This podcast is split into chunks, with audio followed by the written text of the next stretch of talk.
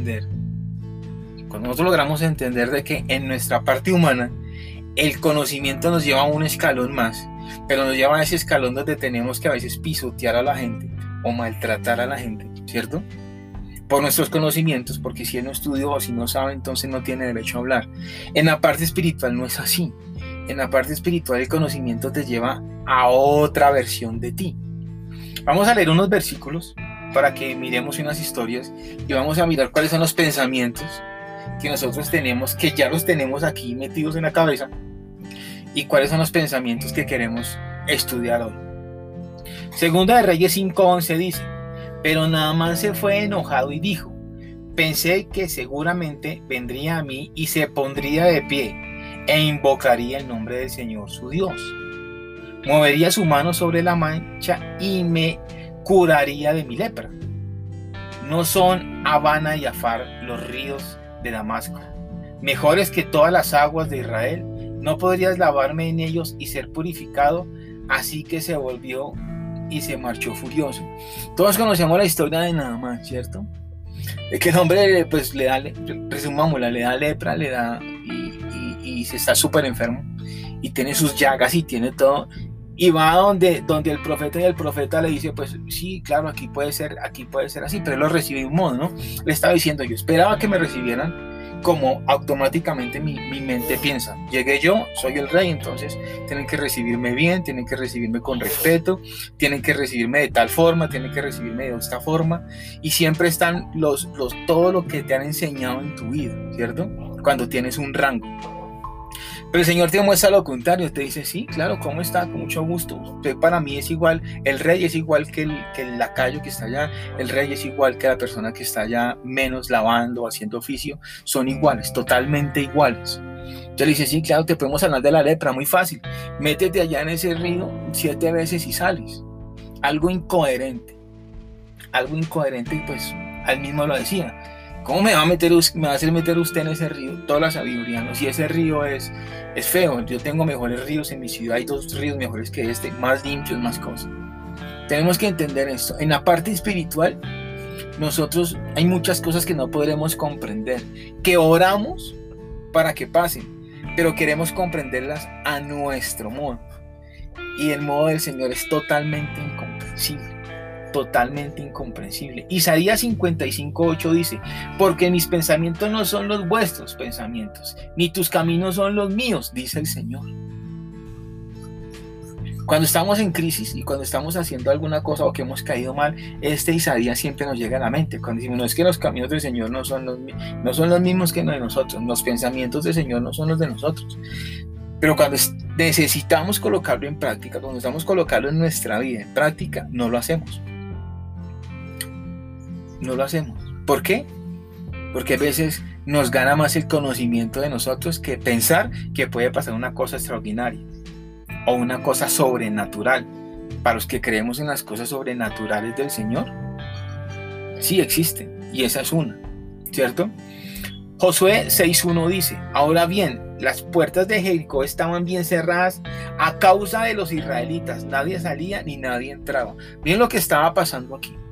Entonces el Señor dijo a Josué, mira, te he entregado a Jericó en tus manos, juntos con su rey y con sus guerreros. Marcha alrededor de la ciudad una vez con todos los hombres armados. Haga esto durante seis días.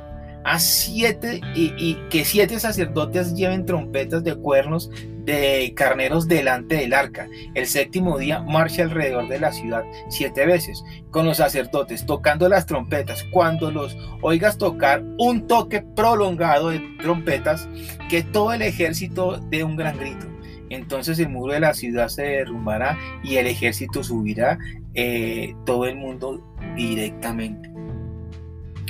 ¿Tú cómo haces tus batallas? ¿Cómo es lo más fácil de pelear? ¿A ti cómo te enseñan a pelear tus batallas? ¿Cómo te explican a pelear tus batallas? Muy fácil, ¿cierto? Si es con guerra, pues hay que pelear con guerra. Y si, si, hay armas, hay que pelear con armas. Si hay personal, hay que traer personal para pelear. Así es lo que nos enseñan nuestras guerras, nuestras batallas. Fuerza con fuerza, poder con poder. Para que el Señor te muestre y te dice, mire, si tú vas a pelear una batalla, pelea a mi forma entonces, rodea la ciudad, rodea tu problema y rodéalo de qué? Rodéalo de alabanza y de oración, porque es lo que estaban haciendo ahí, de alabanza y de oración. Esa es la parte espiritual. Tremendo lo que decía el Señor ahí, ¿no? Imagínate gente que estaba adentro, que estaba que estaba esperando la guerra, esperando la batalla, cómo se llenaron de psicosis al escuchar que todo el mundo caminaba y rodeando, y cuántas personas son, esa bulla, las trompetas, la gente gritando, haciendo un montón de cosas. Imagínense, en su mente, en su sabiduría, el yo opino, estaban pensando, no, uy, no, esto está muy agreste, esto está tremendo, esto está súper duro. Y las personas que estaban afuera, pues no era lógico que estaba pasando eso. No cabe dentro de la lógica que tú, la parte espiritual, con alabanza y adoración, puedas eh, confrontar tus problemas, puedas tumbar esas murallas que tienes tan grandes. ¿Qué tienes tú guardado en tu corazón con esa muralla guardada? ¿Qué tienes guardado ahí que lo proteges, que no lo dejas que nadie lo toque? Pero que si logras ver ese muro que tienes metido ahí, lo puedes como tumbar con alabanza y adoración. Eso es lo que está diciendo el Señor ahí. Rodea tu problema. Rodeemos nuestra ciudad, rodeemos Colombia, por ejemplo, que estamos tan mal eh, eh, políticamente y, con el COVID y todo. Rodeemos Colombia con, con alabanza y oración. Rodeémosla. ¿Puede ser imposible? Mira, ahí está Jericó. Mira qué dice Zacarías 4:6. Dice, entonces me dijo, esta es la palabra del Señor. Escuchen bien esta es la palabra del Señor a Zorobabel. No con ejército ni con fuerza, ni con espíritu, dice el Señor. Perdón, no con, no, con, no con ejército ni con fuerza, sino con espíritu, dice el Señor Todopoderoso. No es tu fuerza, no son los materiales de guerra, no es la cantidad de gente, no es nada de eso. ¿Qué es? Es el espíritu del Señor el que te va a dar la victoria en esas luchas, en esas luchas espirituales que estamos hablando, en esas luchas espirituales. El Espíritu es el que te va a dar la victoria. Segunda de Samuel 7:5. Miren lo que, lo que pasa con nuestros pensamientos y vamos a ver esta historia que es muy buena. Una vez que el rey se instaló en su palacio, ¿quién está hablando? El Señor, el rey David. Y al ponerle dijo el descanso de todos los enemigos que lo rodeaban. El Señor lo puso en descanso. Hermano, ya usted luchó harto, pues quédese en descanso. Le dijo el profeta Natán, aquí estoy viviendo en una casa de cedro mientras el arca de Dios permanece en una carpa. Un buen pensamiento, ¿no? Natán respondió al rey, todo lo que tengas en mente, adelante, hazlo, porque el Señor está contigo. ¿Qué le estaba diciendo a Dios? Que yo viviendo en una casa rica y en el arca viviendo en un sitio de todo feo. No, hermano, eh, yo, yo, yo voy a hacer algo para eso. Le estaba diciendo al profeta. Y el profeta que le dice en su emoción rapidito, no, hermano, pues el Señor está contigo, pues síguelo. La lógica, la lógica, la lógica de todo el mundo, ¿no? Él está diciendo, si yo estoy mal, pues que el otro iba bien, ta, ta, ta. Pero el Señor tiene cosas distintas, tiene pensamientos distintos y modos de actuar distintos. ¿Cierto? Y le dice, en aquella noche vino la palabra del Señor a Natán diciendo, o sea, al profeta, ve y dile a mi, siervo David que esto es lo que dice el Señor. O sea, que le está diciendo, ve y dile a David, al que tú le dijiste que fuera y hiciera porque estaba bien las cosas, ve y dile que yo le mandé, ahora sí soy yo el que le está diciendo, no tú, soy yo, son palabras mías. ¿Eres tú quien me edificará una casa para habitar? O sea, como diciéndole, venga, yo no le he dicho que haga esa casa, no la vaya a hacer, porque no eres tú, no eres tú. Y eso pasa con nuestra lógica. A veces nosotros queremos creer o queremos pensar en nuestra lógica que nosotros le ayudamos al Señor. Que nosotros somos, o por medio de nosotros, que nosotros le ayudamos y que Él necesita mucho de nosotros. Y no, estamos muy equivocados. Nosotros necesitamos del Señor, necesitamos de su guianza, necesitamos de todo lo que es bueno para nosotros, Él nos puede guiar. Pero en nuestra lógica, en nuestros pensamientos y en nuestro modo de aprendizaje, decidimos mejor mm, recibir cosas externas y empezar a decir, no, es que yo creo, es que yo opino que esto es así, pero sacamos al Señor de la ecuación, lo sacamos, lo sacamos de la ecuación completa. Y mira lo que pasa en Segunda de Crónicas 29.1. Vamos a escuchar qué pasó con la historia. ¿Será que David se fue mal geniado y dijo, no, eso claro, ¿usted qué me va a decir eso? No, yo lo hago. O se fue piedra y mal, eh, mal geniado, no. Segunda de Crónicas nos cuenta el relato. Dice, entonces el rey David dijo a toda la asamblea, mi hijo Salomón, a quien Dios ha escogido, es joven e inexperto la tarea es grande porque esta estructura para ciega no es para el hombre, sino para el Señor tu Dios. Vea Vea tan bonito como él describe a su hijo, ¿no? No le estaba engrandeciendo, solamente diciendo, mire, es inexperto, es tal cosa, pero el Señor lo escogió para esta labor. Dice, con todos mis recursos he provisto para el templo de mi Dios. Con todos mis recursos. Oro para el trabajo en oro, plata para la plata, bronce para el bronce, hierro para el hierro y madera para la madera, así como onice para las esgantes turquesas, piedras y varios colores de todo tipo y de piedra fina y mármol. Todo esto en grandes cantidades. ¿Qué estaba, qué estaba pasando ahí? Desen de cuenta cuando tu mente cambia el modo de pensar. Cuando tú dices, el Señor el Señor me dijo que no construyera eso, o sea, que no voy a hacer yo. No se puso mal geniado, no se estresó, no dijo, Señor, ¿por qué yo? ¿Por qué no a mí? Si es que yo soy el rey, tú, yo tengo el corazón conforme tú quieres. No, simplemente se cayó y colocó todos los recursos a disposición de Salomón para hacer lo que él tenía que hacer. ¿Cuántos de nosotros, eh, de los líderes espirituales o personas espirituales, ahorita en este momento estamos colocando todo en nuestras manos para que otra persona siga su llamado con el Señor, que siga eh, sus pensamientos, que siga su corazón con el Señor y colocarle todo eso a disposición, todo eso que tú has aprendido, todo eso que el Señor te ha dado, toda esa provisión, todas esas cosas, y le, mira, lo coloca a tu disposición para que tú cumplas tu cometido.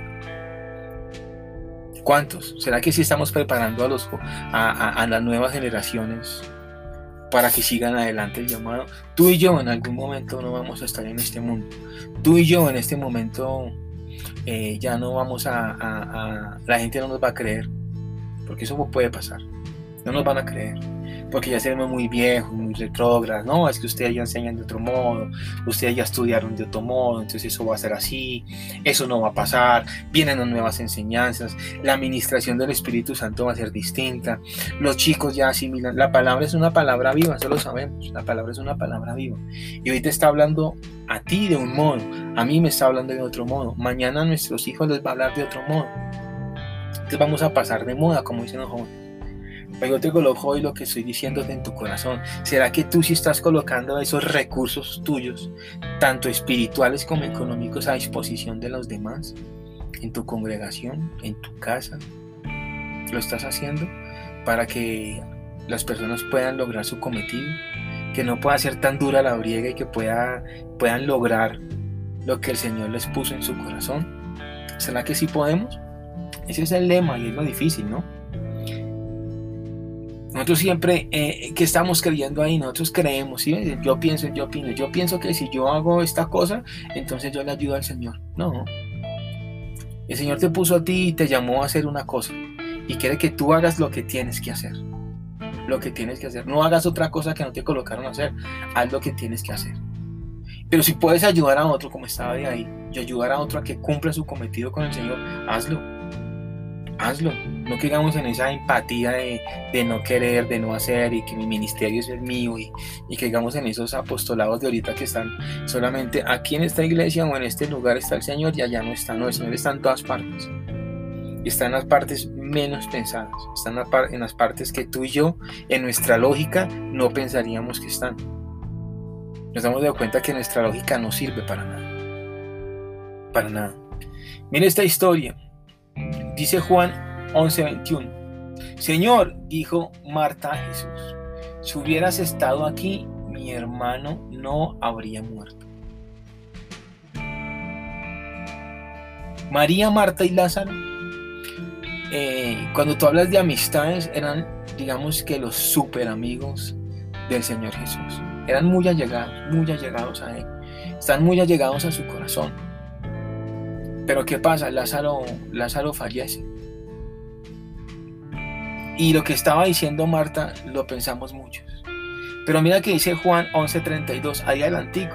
Ahora, ¿quién dice? Dice María. Cuando María llegó al lugar donde estaba Jesús y lo vio, se postró a sus pies y dijo, Señor, si hubieras estado aquí, mi hermano no habría muerto. María y Marta, a pesar de que convivieron con el Señor, lo conocían, sabían lo que predicaba, sabían lo que decía, sabían cómo lo querían. Más adelante puede seguir leyendo la historia, dice que Jesús lloró, lloró de tristeza por su amigo, María, una de las grandes personajes que estaban ahí, sus amigos, sabía de que había una, una resurrección en el último día. Pero una cosa es decirlo y otra cosa es sentirlo en tu corazón. ¿Cierto? Llega el conocimiento, está el conocimiento, yo creo, sí es así, pero no lo sientes en tu corazón. Ahí está el dilema de todo esto, el, dilema, el problema de todo esto. Muchos pensamos lo que le estaba pasando a Marta y a María. Te ha pasado a ti y a mí, que es que creemos de que el Señor llegó tarde. No, el Señor no llega tarde. El Señor llega en el momento adecuado, en el momento justo, para dar la enseñanza justa, para dar la recompensa justa. Es en el momento de Él, no es en tu momento.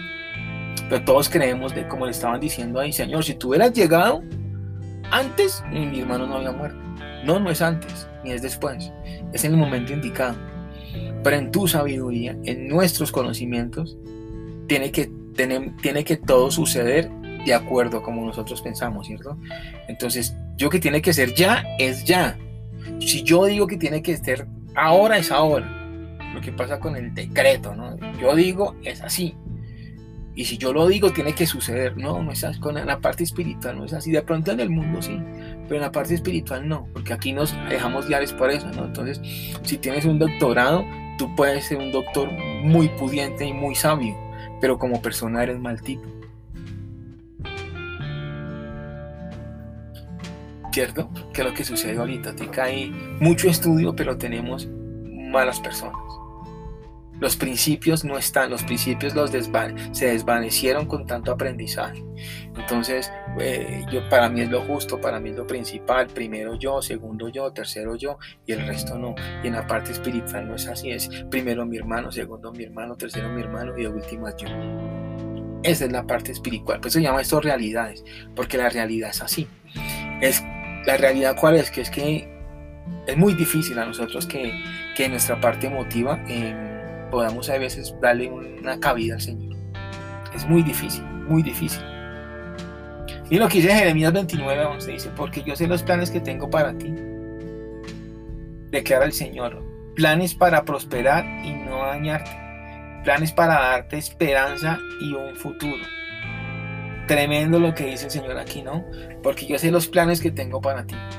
Si tú en tu parte espiritual, te entregaste tu vida a Cristo, crees en el Señor, crees en la resurrección, crees en el perdón, crees en el amor al prójimo, al prójimo, perdón, tú vas a entender de que el Señor tiene buenas cosas para ti, que Él tiene planes para ti y los viene haciendo desde que antes de que tú nacieras. Desde antes de que tú nacieras ya están los planes. Ya está todo escrito para que tú hagas lo que tienes que hacer. Y no son planes para dañarte, porque en tu mente tú crees y tu mente te engaña, el mundo te mete un engaño, te mete una mentira, de que si tú llevas una vida espiritual tranquila, eh, honesta, transparente, es para dañarte, porque entonces me va a ir mal, entonces me van a echar del trabajo, entonces por ser cristiano me va a pasar esto, me va a pasar lo otro, y nuestra mente empieza a jugar algo, un juego, empieza a jugar, persona a jugar un juego que muy pronto podremos entender y es que nos va a apartar del Señor. Dice que tiene planes de esperanza y un futuro. Un futuro. El futuro que nos da el mundo es muy distorsionado. Es muy distorsionado.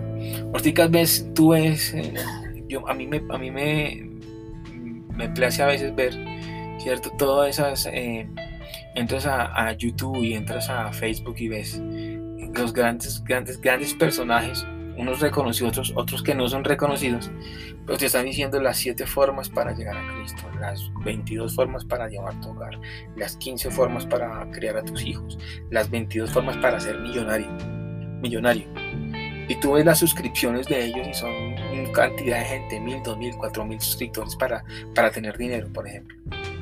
Y yo pregunto, ¿cuántos de esos mil y punta tienen ya dinero? No, pero tú ves, todo el mundo quiere que su mentalidad lo lleve hacer algo extraordinariamente incomprensible. Pero es difícil llevarlos a la palabra para decirle, mira, si tú crees en el Señor pueden pasar cosas extraordinarias, pueden pasar cosas que de pronto tú no creas, pero sí van a pasar, sí van a suceder, pero tienes que desarmarte tu mente. ¿cierto? Tienes que dejar de creer lo lógico para pensar en lo ilógico. Para muchos todo, eso, todo lo que hemos leído hoy son cosas que pueden ser historias, pueden ser fábulas, pueden ser un montón de cosas, hasta incomprensibles y entendibles. Para otros como nosotros que nos gusta la parte espiritual, eh, creemos que todo eso pasa porque um, si a mí me preguntan un milagro, yo le digo un milagro en mi vida. El yo estar aquí sentado es un milagro. Para mí, para ti será otro tu milagro. Pero es igual de importante para el Señor, igual de importante para muchos. Entonces hoy te dejo esa inquietud, el, yo opino y el yo pienso. Mm, tienes que ser muy sabio para hacerlo, tienes que ser muy analítico, a verdad, y pensar y ponerte en neutro, en neutro, ponerte en neutro. Ni aquí ni allá. Tiene un equilibrio para poder de que tu sabiduría humana, la que te da el mundo, tus estudios, tus preparaciones, no te quiten tus principios y puedas llevarlos a unos principios mejores bíblicamente, espiritualmente, sin pisotear a nadie, sin maltratar a nadie, pero creyendo, creyendo de que de pronto eso ilógico que estás hoy no creyendo, ese puede ser tu milagro. Esa cosa ilógica que tú dices, no, ese, ese puesto yo nunca lo voy a conseguir, porque es que no tengo las capacidades, no soy yo. De pronto el Señor te está diciendo, ven, yo te lo puedo dar, ¿por qué no? Pero tú no crees. Entonces sigue con tu lógica, porque Él te da el libre albedrío, Él te da, tú decides qué hacer y tú decides en tu mente qué pensar. Entonces tú eres el que toma las decisiones. Bueno, seguiremos después. Mm, un abrazo para todos. Esperemos eh, seguir con más temas como estos y seguir analizando cositas con ustedes. Recuerden, realidades. Un abrazo, bendiciones.